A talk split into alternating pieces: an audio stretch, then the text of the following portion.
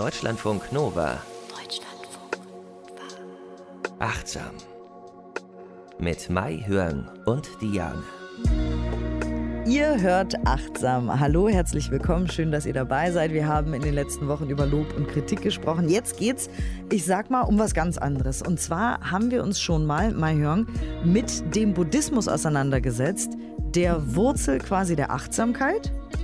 Ja.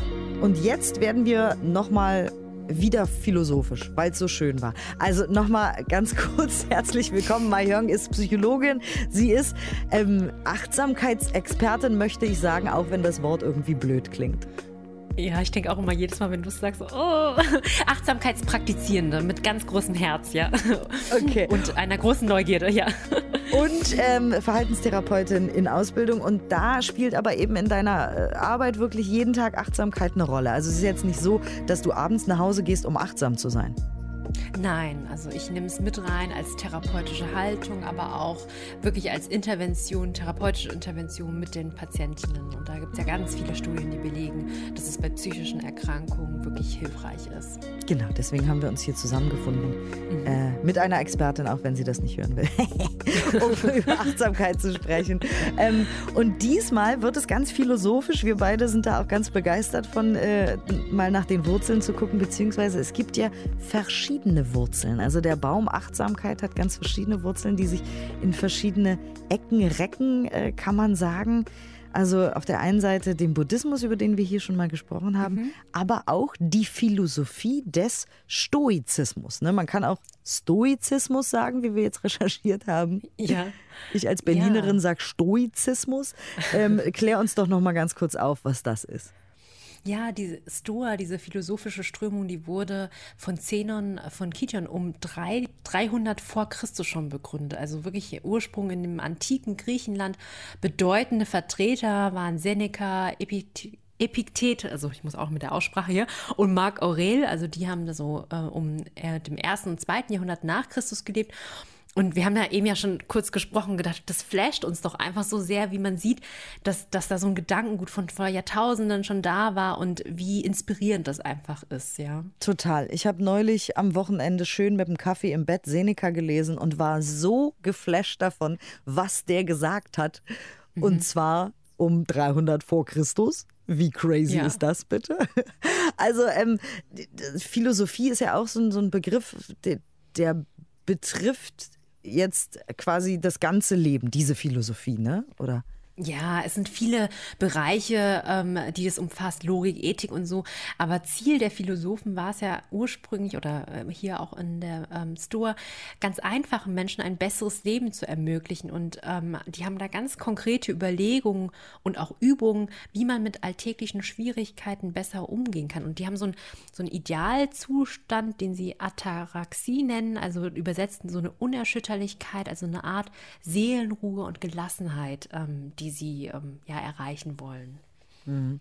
Ihr kennt vielleicht auch schon den Begriff stoisch, der ist abgeleitet eben vom Stoizismus oder Stoizismus. Mhm. Ähm, wenn man stoisch ist, ist man, könnte man einerseits sagen, gelassen. Ne? Man sagt ja so, er oder mhm. sie nimmt das jetzt stoisch einfach so hin. Man könnte jetzt sagen, gelassen. Aber es hat irgendwie komisch, äh, ist das negativ konnotiert, oder? Gibt es auch. Es gibt irgendwie so, dass Menschen irgendwie so denken, ja, Menschen, die so stoisch sind, sind unsensibel, abgestumpft und auch so gefühlskalt. Aber das stimmt nicht. Also Stoiker, die haben nicht das Ziel gehabt, dass ähm, wir alle so Zombies sind, die nichts fühlen, sondern eher so einen anderen Umgang mit Gedanken und auch mit Gefühlen ähm, erlernen und das dann auch tatsächlich zu praktizieren. Und wie gesagt, Achtsamkeit hat äh, eine Wurzel im Buddhismus, aber irgendwie schon auch ein bisschen im Stoizismus, oder wie? Ja, also wenn wir uns ähm, die Achtsamkeitspraxis und auch den Buddhismus angucken, werden wir sehen, das ist ja auch eine Lebensphilosophie oder eine Geistesschulung, dass es sehr, sehr viele Parallelen hat ähm, zur Stoa, auch als Lebensphilosophie. Und ich denke, letztlich verfolgen beide, dass man den Geist trainiert, eine andere Haltung bekommt, damit der Geist widerstandsfähiger ist, um letztlich ein glücklicheres Leben zu haben. Also um schwier mit Schwierigkeiten besser umgehen zu können, um resilienter zu sein und irgendwie habe ich so auch diesen Glauben, auch wenn die so ganz, also nördlich und West, äh, ich habe jetzt sag schon nördlich, aber im Osten und im Westen die, diesen Ursprung haben, aber Menschen scheinen einfach selbst von selbst zu wissen, was einfach ihnen gut tut, ja. Und dann kommen sie irgendwie darauf. Und wenn man sich beides so anguckt, dann ähm, sind da unglaublich viele Parallelen da, also die ich super spannend finde, wie zum Beispiel, dass beide so Richtungen die Vergänglichkeit sehr kontemplieren und natürlich den gegenwärtigen Moment, dass man den sehr akzeptieren sollte. Siehst du, das finde ich auch immer faszinierend. Also nicht nur, dass die das schon 300 vor Christus gemacht haben, sondern was ich auch immer faszinierend finde, ist, dass Menschen, und äh, du sagst ja auch, wir sind alle verbunden, äh, die gleichen Ideen quasi haben mhm. oder oft sehr ähnliche Konzepte von bestimmten Dingen, obwohl sie an völlig anderen Teilen der Welt äh, sich aufhalten. Mein liebstes Beispiel ist immer Hackbällchen, weil überall auf der Welt sind cool. Menschen auf die Idee gekommen, Hackfleisch zu nehmen und in irgendwelche Röllchen oder Förmchen Stimmt. oder Bällchen zu formen und die zu braten und zu essen. Es gibt in jeder Küche, glaube ich, auf der Welt auf irgendeine Aha. Art und Weise Hackbällchen oder Cevapcici oder wie sie überall eben auch heißen. Äh, und so ist es. Wie cool. ja. Ja, das ist so eine. Perfektes Bild. Und genau so ist es eben auch mit solchen Sachen wie den Moment zu akzeptieren, einfach dort zu sein, wo man ist und nicht in der Vergangenheit oder in der Zukunft und all das, was Achtsamkeit eben ist, was einerseits aus dem Buddhismus kommt, übrigens auch aus dem Daoismus und eben auch mhm. jetzt hier ähm, bei den Stoikern zu finden ist oder Stoikern. Ne? Also man kann das auf tausend verschiedene Art und Weisen aussprechen. Du hast auch direkt natürlich schön ein Buch dazu gelesen. Genau, ähm, ich kann dieses Buch sehr empfehlen. Ähm, das heißt, eine Anleitung zum guten Leben, wie Sie die alte Kunst des Stoizismus für Ihr Leben nutzen von William Irvine. Und das war auch so ein bisschen so meine Grundlage für, für die Recherche heute. Und ähm, gerade im ersten Teil des Buches erzählen die ganz viel über die verschiedenen Strömungen des Stoizismus. Und wer sich dafür interessiert, kann ja nochmal nachlesen. Wir wollen heute vor allen Dingen darüber, über diese Psychologie der Stoiker sprechen, also was für Übungen die ähm, wirklich angewendet haben haben. Genau, was wir da auch lernen und mitnehmen können für unseren Alltag, mhm. weil wir sagen ja immer, Achtsamkeit ist ein Prozess und etwas, was man wirklich selber macht und nicht einfach konsumiert oder so, sondern ne, es geht ja um uns und was wir daraus machen. Und von mir auch nochmal kein spezieller Buchtipp, aber ich bin ja auch großer Fan eines Buchladens, also jetzt nicht eines speziellen, sondern generell in einem Buchladen mich aufzuhalten und haptisch äh, da mir die Bücher anzuschauen und sie zu öffnen und reinzulesen und so. Und da habe ich in meinem Buchladen ganz viele so Journals und Tagebücher gefunden, die eine Mischung sind aus philosophischen Büchern über den Stoizismus. Mein Gott, ich kann mich nicht entscheiden, ob ich Stoizismus oder Stoizismus sagen will. Also beides äh, schön. also es waren philosophische Bücher über den Stoizismus und gleichzeitig auch Journals. Das fand ich total faszinierend und es gab mehrere davon. Also, wo man immer ein paar Seiten liest darüber, was hat Seneca gesagt, was hat Marc Aurel gesagt und so weiter. Und dann lernt man was. Und dann kann man am Ende des Kapitels aufschreiben, was man jetzt selber für sich daraus nimmt, für seinen Alltag, was man daraus lernt. Und dann richtig so journalen. Ich habe mir das jetzt nicht gekauft, weil ich schon andere Sachen in meinem Körbchen hatte. Ähm, mhm. Aber ich fand es mega faszinierend, dass eben äh, Leute schon auf die Idee gekommen sind, eben aus dem, was die Stoiker gesagt haben, eben Journals für unseren Alltag äh, herzustellen. Das fand ich sehr witzig. Also, was haben die denn so für psychologische Techniken? Also eine Technik, die sehr weit verbreitet ist, ist die negative Visualisierung. Also quasi, dass man sich vorstellt, was ist denn eigentlich das Schlimmste, was passieren kann. Und sie sagen, ähm, dass es einfach hilft. Also es bereitet uns vor, wenn wir ab und zu einfach überlegen, was könnten denn negative Folgen sein. Ähm, da hat Epiktet auch gesagt, das Unglück lastet am schwersten auf denen, die nichts als Glück erwartet. Also quasi wie so eine, so eine Immunisierung, so eine Impfung, wenn wir schon ähm, äh, antizipieren, was, was passieren könnte. Aber ein dritter, also ein weiterer Grund, der sehr wichtig für sie ist, ist, dass wir Menschen mh, mm, so so diese, diese Eigenschaft haben, dass wir so unersättlich sind. Also nachdem wir ganz hart für irgendwas gearbeitet haben, wir wollten uns unbedingt XY kaufen und dann haben wir das und dann verliert sein Anreiz. Auch in Partnerschaften, ne? Dann träumt man von der Traumfrau, von dem Traummann, heiratet und irgendwie ist es dann am Ende vielleicht doch nicht mehr so toll, ne? Und deshalb sagen sie, um dem entgegenzuwirken, ja, ist es ganz wichtig, dass wir uns von Zeit zu Zeit vorstellen, wie die Dinge, die wir wertschätzen oder die wir lieben, dass wir sie nicht mehr haben. Also, dass irgendwas Schlimmes vielleicht auch passiert, damit wir wieder lernen, sie zu lieben. Das habe ich auch schon mal gehört. In so ganz, ich sag mal, nicht äh, stoischen Büchern, also in so mhm. Ratgebern oder so. Da habe ich mal gelesen, wenn Sie Ihr Partner ganz besonders nervt, stellen Sie sich mal vor, er wäre nicht da. Und dann ist man so, mhm. Ja, ja, doch nicht. doch nicht. ja. ja. Ja. Witzig, siehst du? Oder auch sich ähm, vorzustellen, also, und das finde ich auch, das, da hatte ich immer diese Flash-Momente, wo ich denke, so, boah, was, 300 vor Christus sagt einer, jedes Mal, wenn wir uns von einem Freund verabschieden, dass wir uns auch bewusst machen können, das könnte wirklich das letzte Mal sein. Ja, also deshalb kann man sich auch ableiten, man sollte nie mit einem äh, Streit zu Bett gehen oder im Konflikt auseinandergehen oder so. Aber dass Leute vor, vor tausenden Jahren schon so ganz konkrete Tipps haben, was wir üben können. Wie cool ist das bitte? Und der andere ist ja Seneca und der hat gesagt, mhm. wir sollten alle unsere Lieben lieben, aber immer mit dem Gedanken, dass wir kein Versprechen haben, dass wir sie für immer behalten können. Nein, nicht mal ein Versprechen, dass wir sie lange behalten können. Ja. Schön. Wow. So schön, ne? Und Sie sagen auch, dass wir uns, also eine quasi Erweiterung von dieser negativen Visualisierung, dass wir uns wirklich auch manchmal vorstellen, es ist unser letzter Tag äh, oder auch ein letzter Moment und auch da wieder mit dem Hintergrund, damit wir äh, wirklich die Zeit, die wir hier auf der Erde haben, ganz doll wertschätzen und wirklich auch, denke ich, immer wieder reflektieren, was wollen wir eigentlich wirklich machen. Es ist halt eben nicht grenzenlos und geht für immer. Ne? Mhm. Jetzt könnte man meinen, dass die äh, Stoiker wahnsinnig pessimistisch sind und überall nur Leid und Verlust ja. an jeder Ecke sehen und total schlecht drauf sind. Aber ich glaube, das war nicht deren Ziel, oder? Nee, das war nicht Ziel. Und ich finde, ähm, in dem Buch ähm, Irvine, der beschreibt das so schön, der sagt, eigentlich ähm, würden die Stoiker sagen, sie sind absolute Optimisten. Also wir bezeichnen ja oft Optimisten als jemanden, der sein Glas als halb voll und nicht als halb leer ansieht.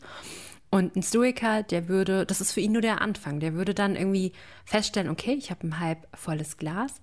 Dann würde er sich darüber freuen, ähm, dass ähm, dass er überhaupt ein Glas hat. Ne? Also schließlich ist das ja krass, überhaupt ein Glas zu haben. Es hätte ja auch zerbrochen sein können. Ja. ja, es hätte ja kaputt sein können oder jemand hätte es stehlen können. Und wenn er sich darum, darüber gefreut hat und richtig top drauf ist, dann würde er, wäre er so geflasht davon, dass es überhaupt so ein Glasgefäß gibt und dass es ziemlich billig ist und dass man das irgendwie äh, gut verstauen kann und man es einfach so befüllen kann, ohne dass es irgendwie Geschmack abgibt und was für ein Wunder einfach ist. Und ähm, so wären Historiker eher drauf die würden von einem zum nächsten springen. Also, die Stoiker sind sehr dankbar. Und äh, mhm. wir haben ja auch schon öfter, oder wir haben ja eine Folge auch zum Thema Dankbarkeit gemacht, um ähm, ja, Achtsamkeit ist ja viel für mich auch Dankbarkeit tatsächlich. Deswegen äh, mhm. finde ich das ganz interessant, dass die auch schon vor 300, äh, 300 vor Christus gesagt haben, äh, wir können doch mal sehr, sehr dankbar sein, weil das macht glücklich und optimistisch tatsächlich, nicht pessimistisch. Ein guter ja. Punkt nochmal, weil wenn wir unser Gehirn so trainieren, genau so zu denken wie die Stoiker, dann sind wir ja automatisch glücklich. Weil ich meine, wenn sich jemand freut, dass jemand anders mal ein Glas erfunden hat, dann ist man ja den ganzen Tag happy. Ja, und das ist so schön. Man kann es trainieren. Das ist wieder dieses, ähm, ähm, durch die ähm, Achtsamkeit trainieren wir unsere Aufmerksamkeit. Wir sehen diese Dinge wirklich. Also ich kann mich darüber freuen, dass ich Brot habe und das essen kann. Das schmeckt gut und denke, boah, krass, woher kommt das denn? Und man muss auch sagen, die Stoiker, die haben ja nicht von morgens bis abends die ganze Zeit negativ visualisiert. Sie haben das absichtsvoll gemacht und regelmäßig als Übung, ja.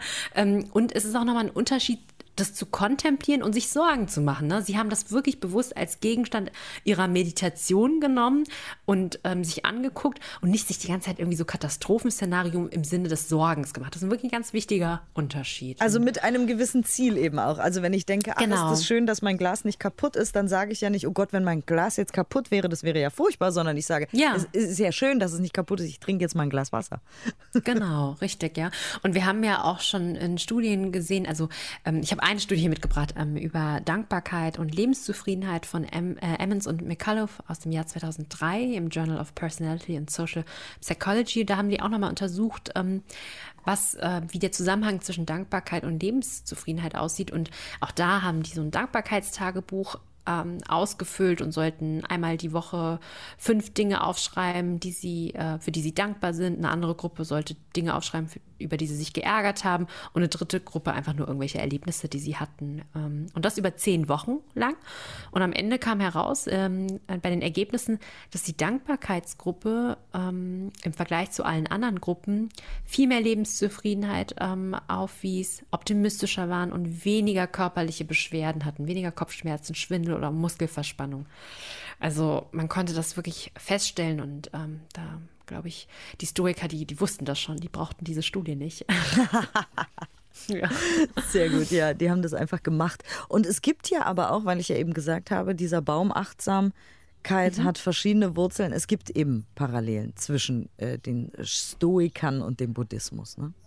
Ja, letztlich dieses negative Visualisieren ist ja eigentlich eine Kontemplation der Vergänglichkeit und das ist ein Gegenstand im Buddhismus, den wir ganz, ganz viel üben. Es gibt ja wirklich Meditationen, wo man sich so vorstellt, man wird krank, die Haare werden grau, man kriegt Falten und dann bis wirklich zum Tod, bis man so zerfällt und auch da ist es das Ziel, dass man einfach sein Leben wirklich wertschätzt. Ne? Und Marc Aurelius ähm, sagte zum Beispiel, ähm, dass die Dinge, die wir schätzen, wie die Blätter eines Baumes sind, die bei einem Windstoß fallen können.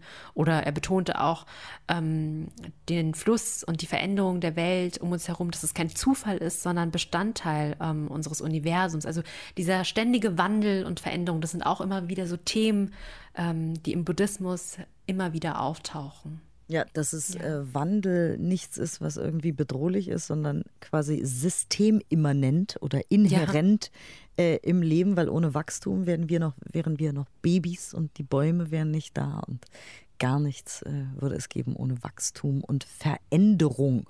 Und äh, mhm. dann gibt es da noch die Frage, also wenn der Mensch jetzt wirklich nach dem Glück strebt, ja, also ob jetzt nun als Buddhist oder als Stoiker oder wie auch immer, als, als ja. Mensch, der achtsam hört. Vielen Dank dafür nochmal an dieser Stelle, dass ihr uns zuhört. Ähm, da, da, gibt es eine sogenannte hedonistische Adaption. Das musst du als Psychologin uns jetzt hier auch nochmal erklären. Genau, das ist ein Begriff in der Psychologie, das ein äh, Phänomen beschreibt.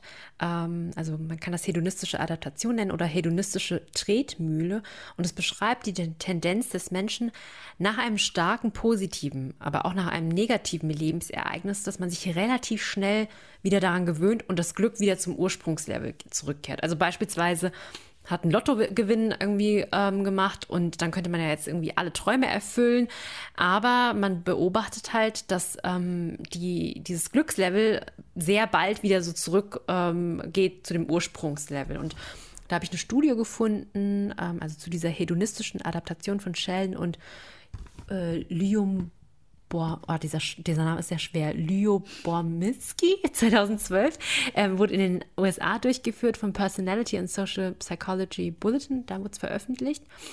Und die haben sich genau diese Frage angeguckt. Gewöhnen sich Menschen an ihr Glück oder kann man das noch für einen längeren Zeitraum aufrechterhalten?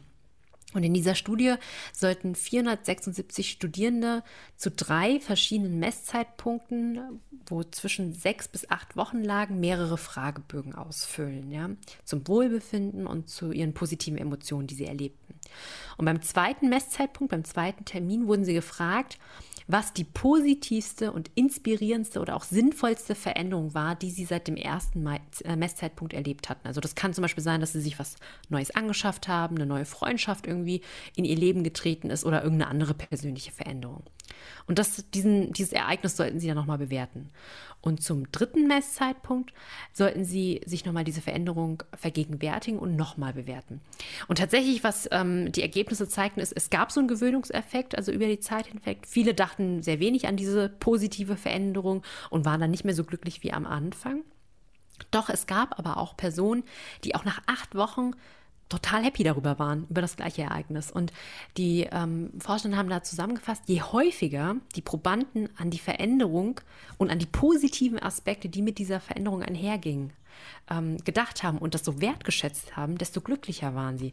Das heißt, die Wertschätzung konnte quasi diese positive Erfahrung ähm, erhalten und hat gegen diesen Gewöhnungseffekt, ähm, also dem entgegengetreten. Ja.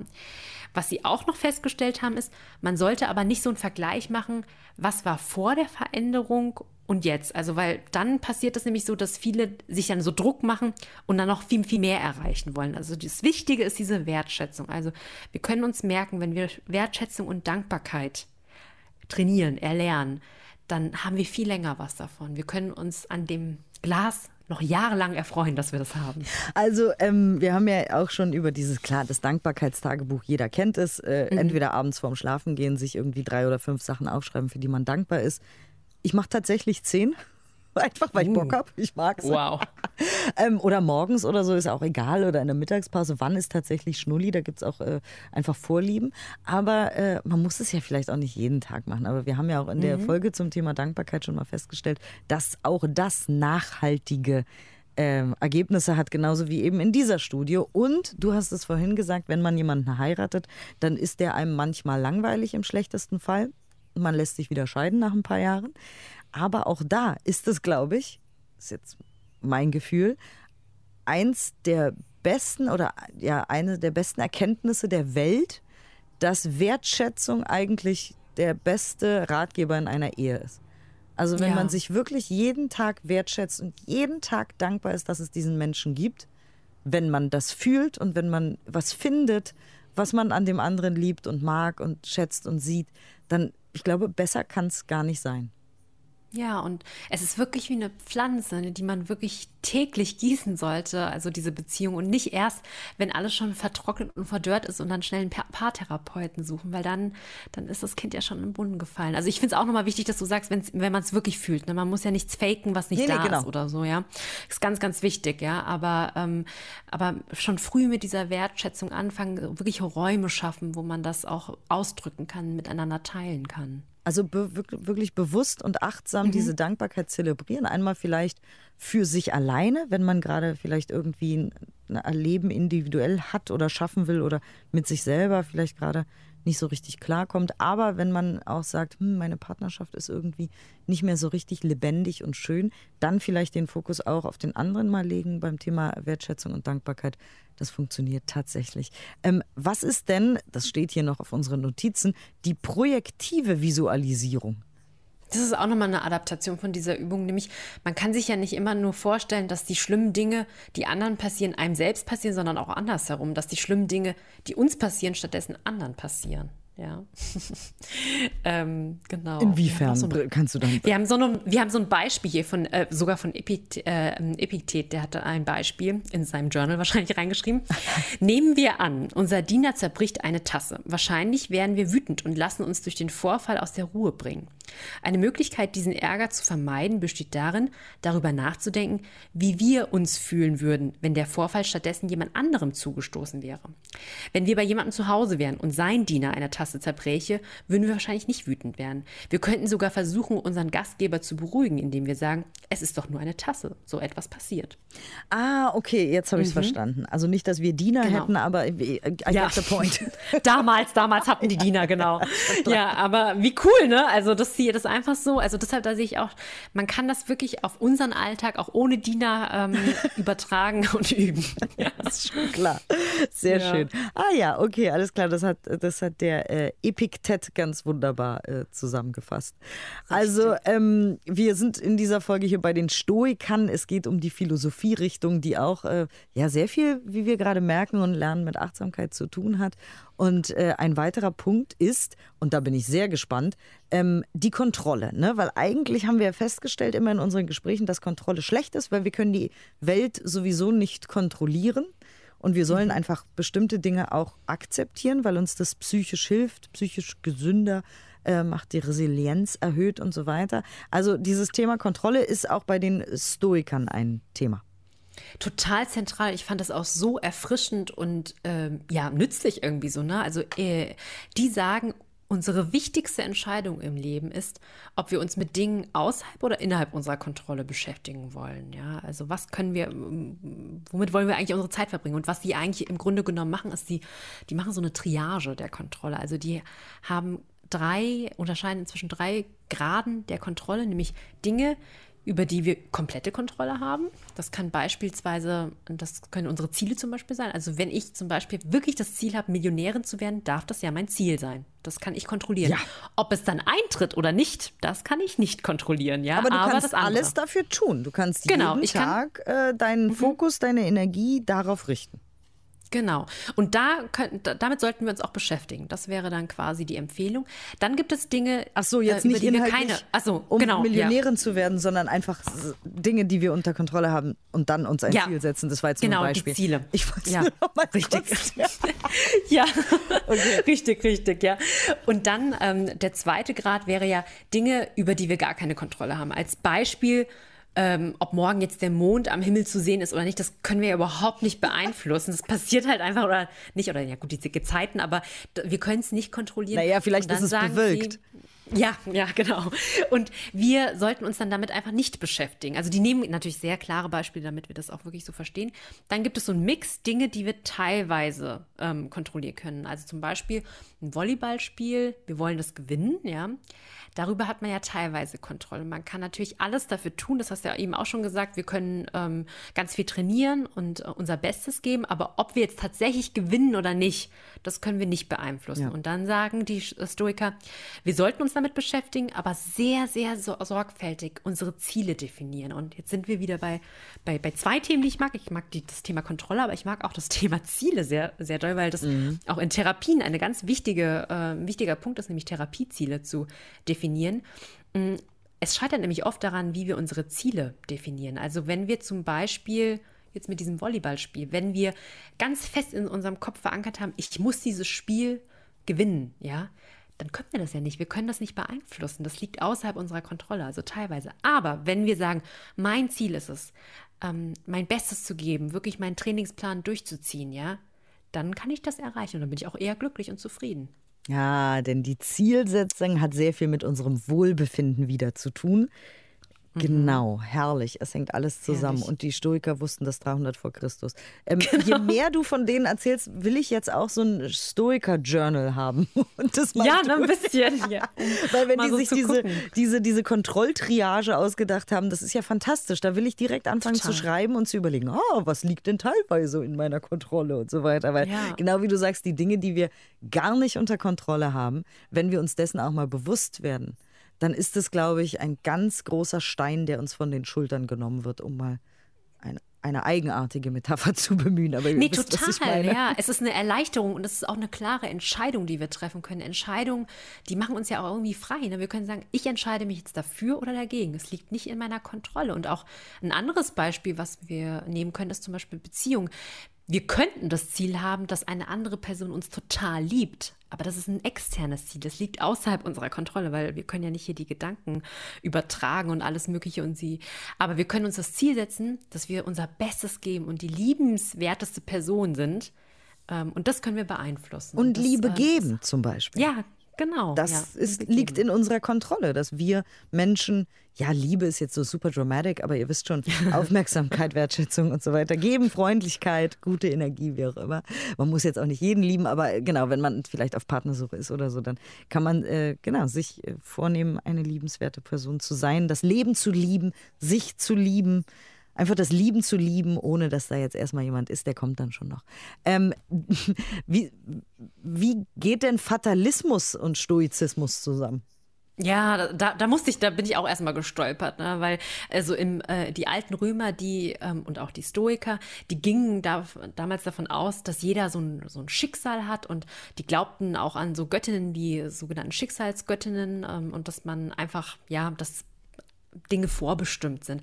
Aber man muss da genau hinschauen. Die Stoiker, die raten einem dazu, fatalistisch mit der Vergangenheit umzugehen. Das bedeutet, wenn jetzt zum Beispiel jemand krank wird, heißt es nicht, dass der jetzt aufgeben soll, sich nicht in Behandlung begeben soll, der soll sich sehr wohl in Behandlung begeben.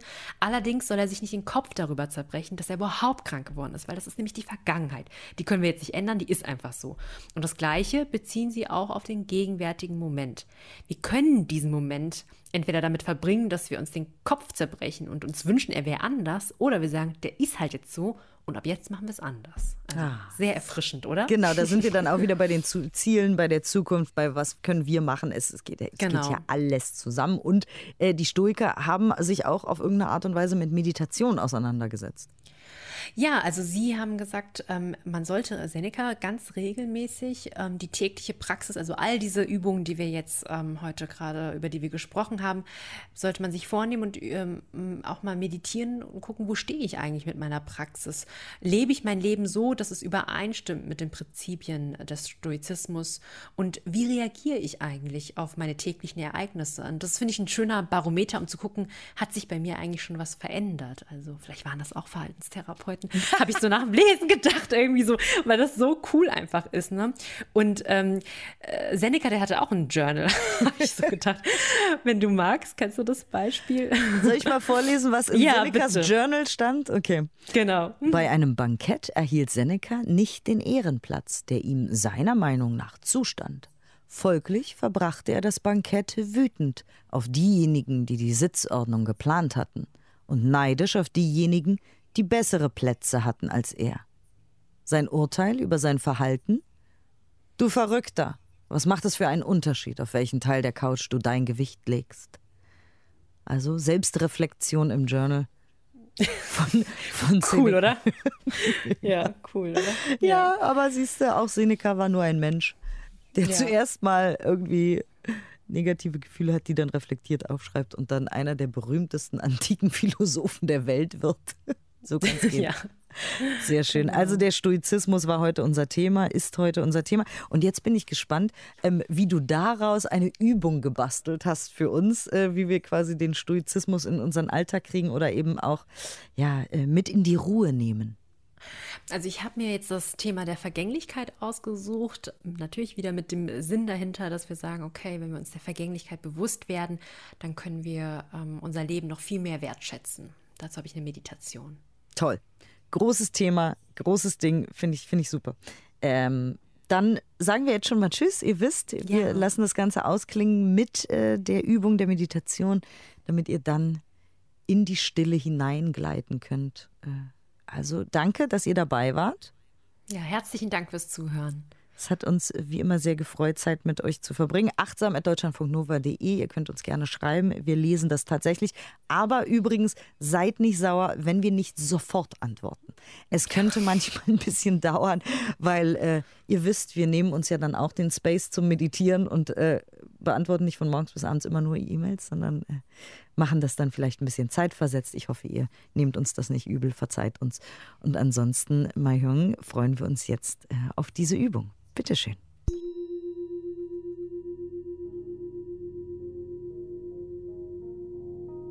In dieser Meditation kommen wir in Kontakt mit der Vergänglichkeit von allem. Durch das Bewusstsein, dass alles vergänglich ist, nähren wir die Wertschätzung und Dankbarkeit für alles, was in unserem Leben ist. Nimm nun eine bequeme, aufrechte Sitzposition ein. Mit dieser stabilen Position hilfst du deinem Geist und deinem Körper zur Ruhe zu kommen.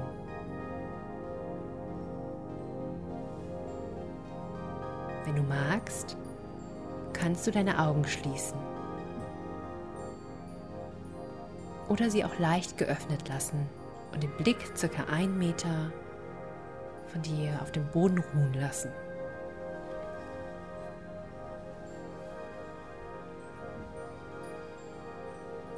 Gönne deinen Augen einfach eine wohlverdiente Auszeit.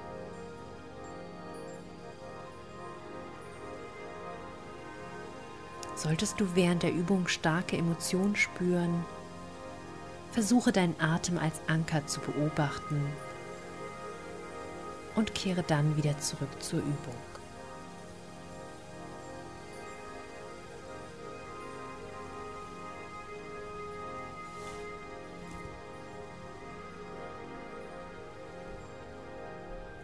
Einatmend weiß ich, dass ich gerade einatme. Ausatmend weiß ich, dass ich gerade ausatme.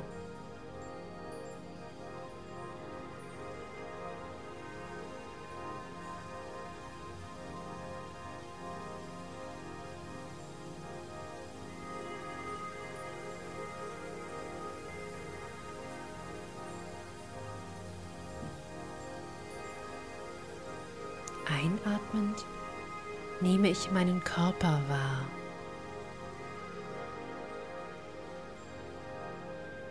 Ausatmend entspanne ich meinen gesamten Körper und lasse alle Anspannung los.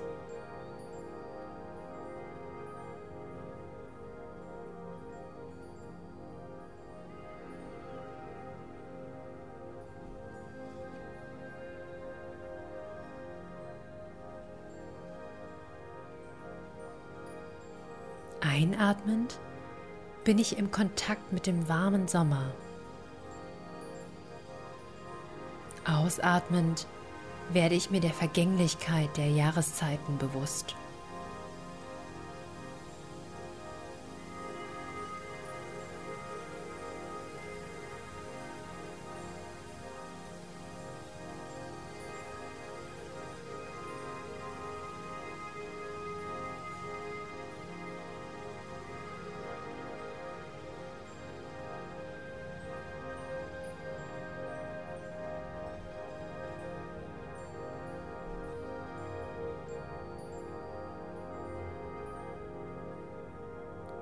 Einatmend bin ich im Kontakt mit den frischen grünen Blättern eines Baumes. Ausatmend werde ich mir der Vergänglichkeit und des Wandels bewusst. Auch diese Blätter werden braun und fallen eines Tages vom Baum.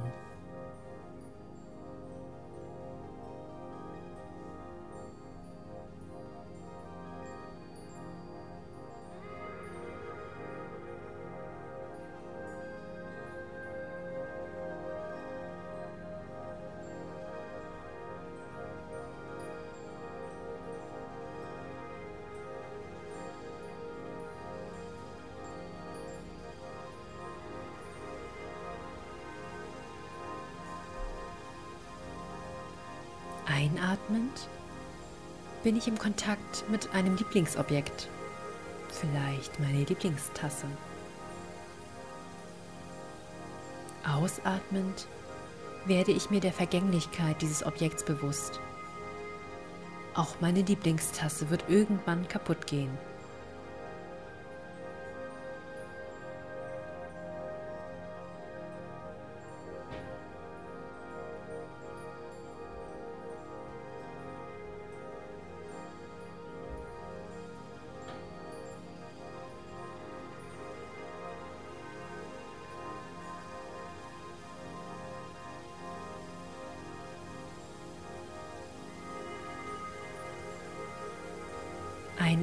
Einatmend bin ich im Kontakt mit meinem gesunden Körper.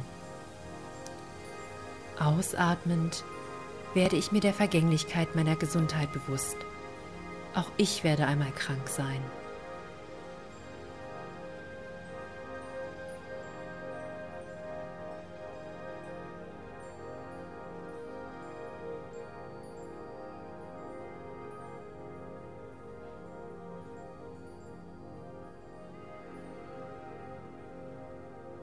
Einatmend weiß ich, dass ich gerade einatme.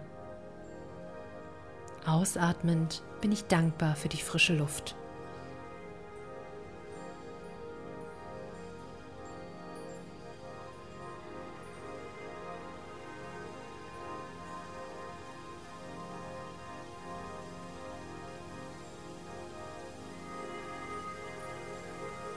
Noch einmal drei tiefe Atemzüge und spüre bewusst deinen Körper. Und komme nun langsam wieder im Raum an und öffne langsam deine Augen. Ich wünsche dir noch viel Freude beim Üben.